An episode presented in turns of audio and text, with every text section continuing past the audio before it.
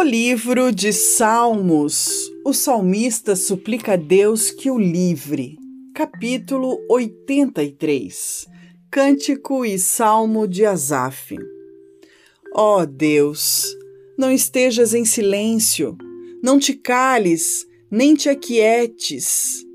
Ó oh Deus, porque eis que teus inimigos fazem tumulto e os que te odeiam levantaram a cabeça. Tomaram astuto conselho contra o teu povo e consultaram contra os teus escondidos.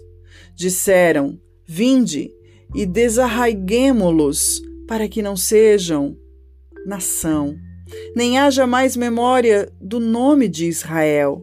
Porque consultaram juntos e unânimes, eles se unem contra ti, as tendas de Edom e os ismaelitas, de Moabe e dos agarenos, de Gabel e de Amon e de Amaleque, a Filistia, com os moradores de Tiro. Também a Síria se ajuntou com eles, foram ajudar os filhos de Ló, Selá. Faze-lhes como os, aos midianitas, como a Cícera, como a Jabim na ribeira de Quisson os quais pereceram em Endor. Tornaram-se como estrume para a terra. Faze aos seus nobres como a Oreb e como a Zeeb, e a todos os seus príncipes como a Zebá e como a Zalmuna, que disseram: Tomemos para nós as casas de Deus em possessão.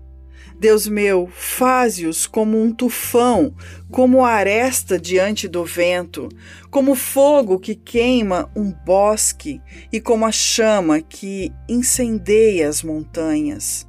Assim os persegue com a tua tempestade e os assombra com o teu redemoinho. Encham-se de vergonha as suas faces, para que busquem o teu nome, Senhor. Confundam-se e assombrem-se perpetuamente, envergonhem-se e pereçam, para que saibam que tu, cujo nome é Senhor, és o Altíssimo sobre toda a terra.